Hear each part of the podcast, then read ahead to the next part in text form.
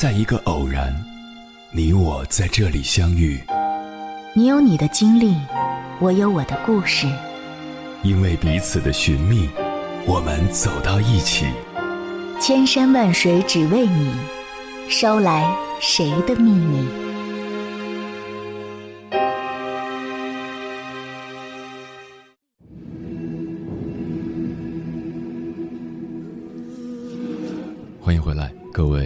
行者，这里是正在直播的中国交通广播，千山万水只为你，深夜不孤单。我是迎波，绰号鸭先生。我要以黑夜为翅膀，带你在电波中自在飞翔。你听过合肥四姐妹的故事吗？叶圣陶曾说：“九如像张家的四个才女，谁娶了她们都会幸福一辈子。”后来，她们分别嫁给了小生名角顾传介、著名语言文字学家周有光、著名作家沈从文、著名汉学家傅汉思。四位夫婿都各自不凡，成就了中国近代史上的一段佳话。而四位才女都气度高贵，被誉为最后的闺秀。除了四个女儿，张家的六个儿子也都出类拔萃，学贯中西。这些儿女的背后，让人关注到这样一位父亲，他是民初有名的教育家张武龄。正是他开明的家风和对教育的理解，造就出了十位优秀的儿女。好的教育首先是拼爹的，这话放在张家姐弟身上得到了很好的验证。他们的父亲张武龄是一个出生于名门望族的世家子弟。其祖父张树声是李鸿章的左膀右臂，淮军的第二号人物。张家坐拥良田万顷，每年归在张武龄名下的就有十万担租，是个典型的大地主。虽然出生于钟鸣鼎食之家，但与当时的大家子弟不同，张武龄更像是一个另类。他洁身自好，痛恨赌博，从不玩任何纸牌，不吸烟。滴酒不沾，倒是从小视书如命，一生热衷于公益办学。一九一四年的初夏，张武龄的第四个女儿出生。因为前三胎都是女儿，当得知第四胎依然是女儿时，妻子只是看了一眼就失望的哭出了声。婆婆唉声叹气，沮丧至极。门口等着恭贺的亲友又都带着礼物悄悄走了。因为曾有亲戚断言此胎定为男孩，只有张武龄依旧十分高兴。他给四女儿取名冲和，对待冲和与对待他的三个姐姐一样器重而怜惜。张武龄这一生共有十个孩子，细看他们的名字都取得极为讲究。四个女儿分别为元和、允和、赵和、冲和。后来的六个儿子分别为宗和、银和、定和、宇和、环和、宁和。女孩的名字不仅没有半点含花带草的妩媚，并都有两条修长的像腿一样的笔画，这是他对女儿的期望，期望他们尽可能的迈出闺门，走向世界。而男孩的名字里却都有一个宝盖头。这是提醒儿子们要光大祖业、继承家声，同时不管走多远，也要记得家。男孩的心里一定要有家，而女孩的内心一定要广大。张武龄作为父亲的境界与格局，由此可见一斑。尽管张武龄对孩子们有很高的期望，但他的教育却不是强制死板的。而是让孩子们玩开放式的玩一九一七年，张家举家搬迁，来到了柔润秀丽的苏州宝地，楼阁亭台、花廊水榭的大宅，正是孩子们放开手脚嬉戏玩闹的城堡。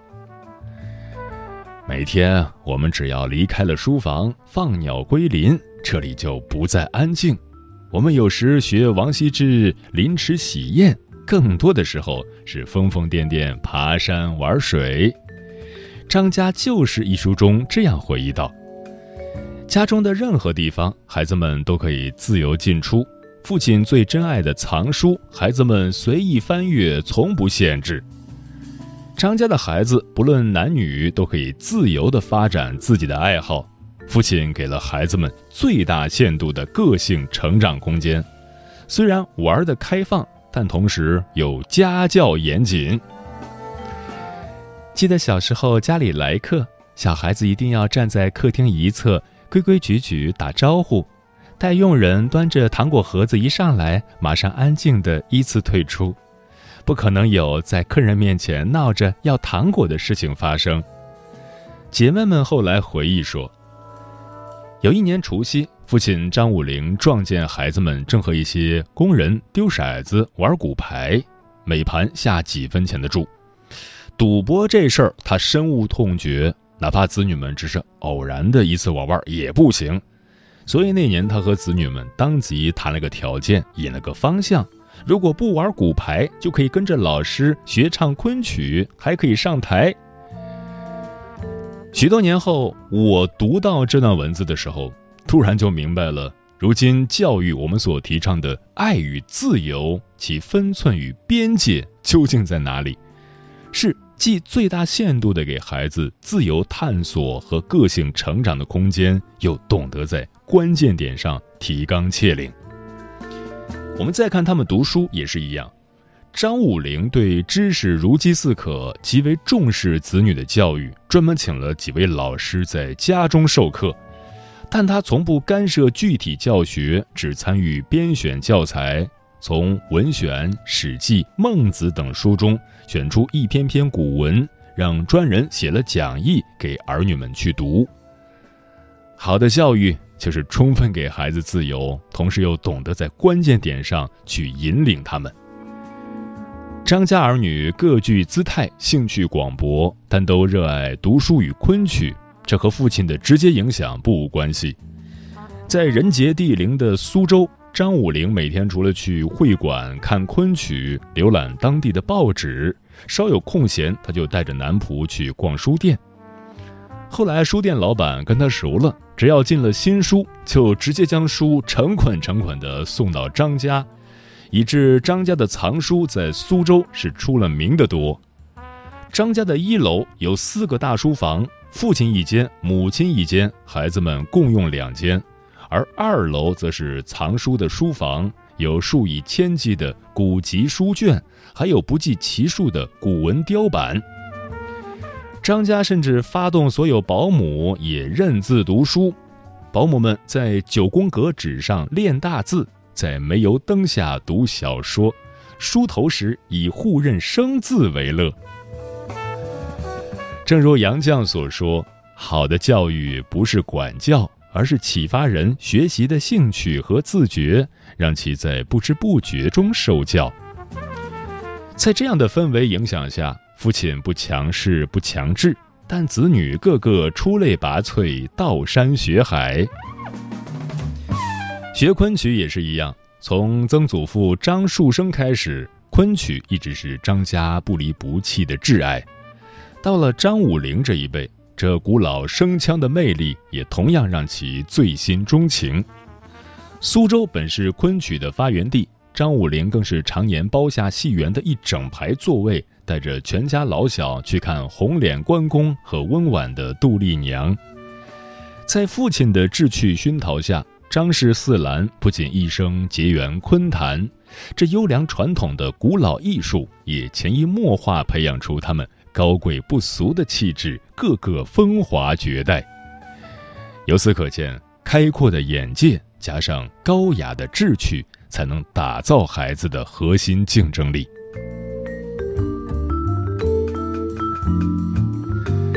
当然，教育的终极目的在于让孩子拥有幸福的能力，这在张氏一家也正是如此。张家的四个女儿在开放式的教育下，个性迥异。大姐是典型的大家闺秀，兰心蕙质；二姐古灵精怪，主意最多；三姐穿男装，剪短发，英姿飒爽；四妹规规矩矩，但举手投足典雅至极。他们虽个个才情横溢、觅得佳婿，但在那个动乱的年代，又各自饱经沧桑、历经磨难。大姐张元和本是家夫随夫，夫唱妇随，孰料丈夫五十六岁因病去世。此后，她半个世纪身处异国他乡，八十岁还和曲友登台一演。二姐张允和，一九五二年离开公职，回归家庭，自称做了四十六年标准的家庭妇女，真正成了一个最平凡的人，也是一个最快乐的人。三姐张兆和和丈夫沈从文可谓劫难重重，聚少离多，但即使是被下放挑粪种田，骨子里仍是让人动容的坚强与平静。四姐张充和国学功底深厚，对昆曲有着极高的造诣，却以一种游于艺的态度，云淡风轻，淡泊名利。真正为弘扬中华传统文化默默耕耘一生。张家四姐妹离世时分别为九十六岁、九十三岁、九十三岁、一百零二岁。不得不说，能够高寿也得益于一种了不起的智慧和心态。四姐妹晚年时曾共同编撰一本叫《水》的刊物。这是世界上发行量最小、办刊人年龄最高、装潢最朴素的刊物，也是张家家庭杂志在一九三零年后的副刊。这本非盈利性的、仅做内部传阅的家庭刊物，四姐妹编撰时却极其认真，自得其乐。内有文章、诗词、书法、绘画等，这不禁让我想起他们的父亲张武龄。一生拒不做官，却倾其所有家产，甘之如饴地致力于大办学堂和公益教学。当时的人们都说，这父亲太傻了，有钱不知道留给儿女们花。如今才明白，张家人的幸福不过是懂得向内去寻找，是做让内心充实和有价值的事，而非被名利所累。是不以世俗的眼光去问究竟值不值。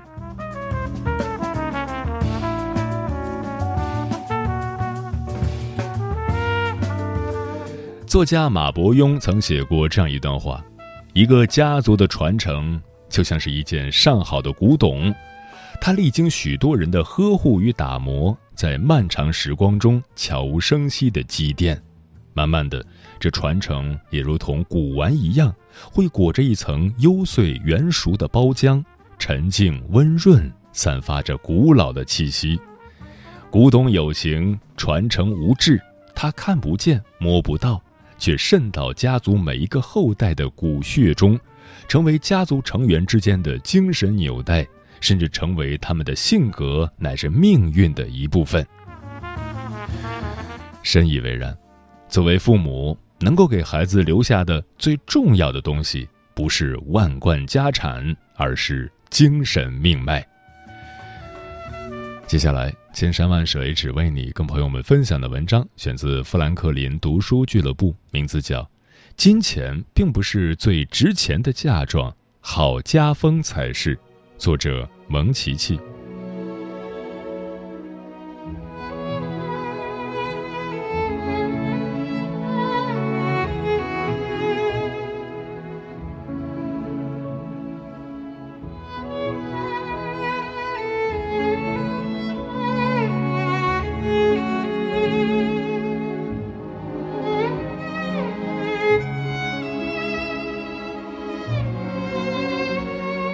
最近，瑶瑶和男友闹得不可开交，婚期一推再推，原因是十万块钱的嫁妆。瑶瑶和男友从大学开始谈恋爱，到现在已经有六年了。原先两家人商定结婚事宜时，瑶瑶爸爸许诺会陪嫁十万，后来考虑到瑶瑶还有个弟弟，就想改成五万。这一改，彻底激怒了瑶瑶男友。他觉得原先说好的十万只能多不能少，自己该做的都做了，女方家却还在讨价还价，怎么都不肯让步。这件事儿也让瑶瑶迟疑了，到底是六年感情重要，还是五万嫁妆重要？嫁妆就像是横在谈婚论嫁里的一道屏障和考验，情侣们有的能携手度过，有的却在这里选择分道扬镳。随手翻翻知乎，就会发现因为嫁妆问题而闹得分手的情侣，真的是一抓一大把。大多是男方希望女方陪嫁丰厚的嫁妆，两方最终谈不拢而闹掰。但也并不是每个男生都看重物质标榜的嫁妆。比如我的一位男性朋友阿成，长辈给他介绍对象，对方家境殷实，女方及其家人都对他相当满意。女孩父亲甚至多次找到阿成，变着法的告诉他，自己家有多处房产，以后女儿结婚起码陪嫁一百万，一副娶我女儿你就赚翻了的样子。本以为阿成会因此而心动，对女孩展开热烈追求，但没想到这种赤裸裸的炫耀和诱惑，反而让阿成觉得自己被看低了。最终，他委婉地拒绝了这门相亲。后来，阿成选择了一位家境普通的姑娘结婚。虽然女方家没有丰厚的金钱做嫁妆，但是女孩自身条件很优秀，知书达理，一看就是很有教养的家庭教育出来的。婚后二人也过得十分幸福。所以，金钱并不是最值钱的嫁妆，好家风才是。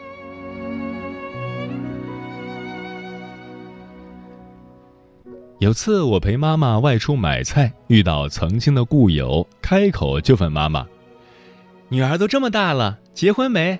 赶紧给她买个房子做嫁妆。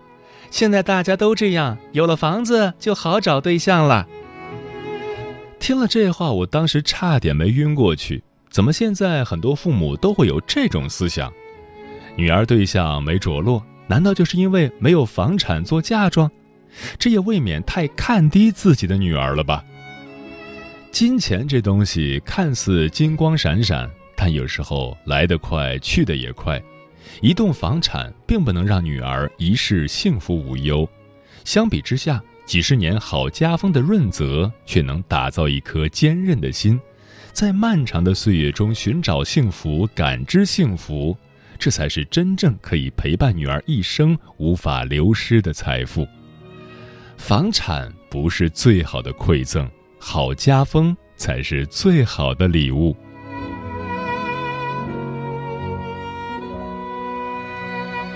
中国教育科学研究院曾对小学生家庭教育状况做过一份调查，结果显示，幸福和睦的家庭培养出的优秀孩子占比为百分之七十四。这些家庭通常的主基调都是正能量，父母之间互相尊重。不会在孩子面前展现负能量，比如吵架、冷战，而是鼓励孩子分享快乐、倾诉烦恼，开导孩子以乐观积极的心态去面对生活。美国作家德莱塞曾说：“和睦的家庭空气是世界上的一种花朵，没有东西比它更温柔，没有东西比它更知道把一家的天性培养的坚强正直。”人生真正的幸福和快乐浸透在亲密无间的家庭关系中。和睦的家庭中，成员之间一定是互爱的，只有大家共同用爱经营，才能维护家庭的温馨。这样的氛围对孩子来说是一种潜移默化的正向影响，更是一种滋养。好妻子往往就来自于这样一个温馨和睦的原生家庭，他会自带和睦体质，并将这种氛围融入到自己的小家庭中。所以，授之以鱼不如授之以渔，给子女万贯家财不如给孩子一个温馨和睦的家庭氛围。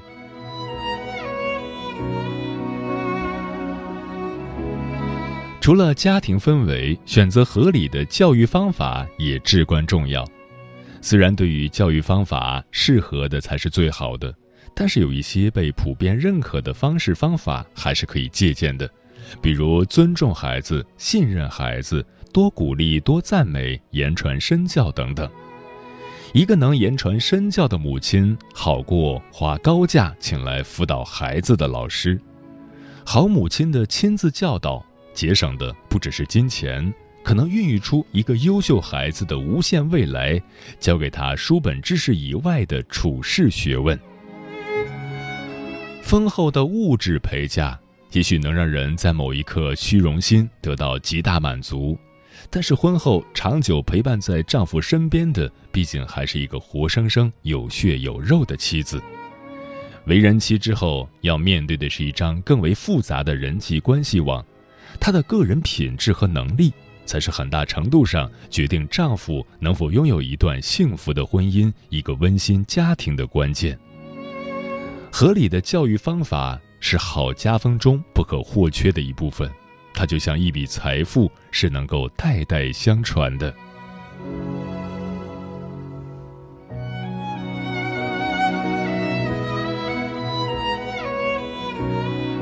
好家风的魅力在于它的历久弥新、温和有力。它比金钱更高阶，是父母对子女的一种精神储蓄和投资。经过经年累月形成的优良品质。比金钱更靠得住，金钱总有用完的时候，好家风却可以滋养家庭，传承给下一代。物质的富足并不能消除空虚、寂寞、冷，只有精神富足的女性才能拥有一颗丰盈的内心。在与原生家庭分离后，她能够靠自己适应角色转变，并勇敢承担起人生赋予的新责任。好家风里走出来的姑娘，才是拥有最值钱嫁妆、闪着金光的宝贝。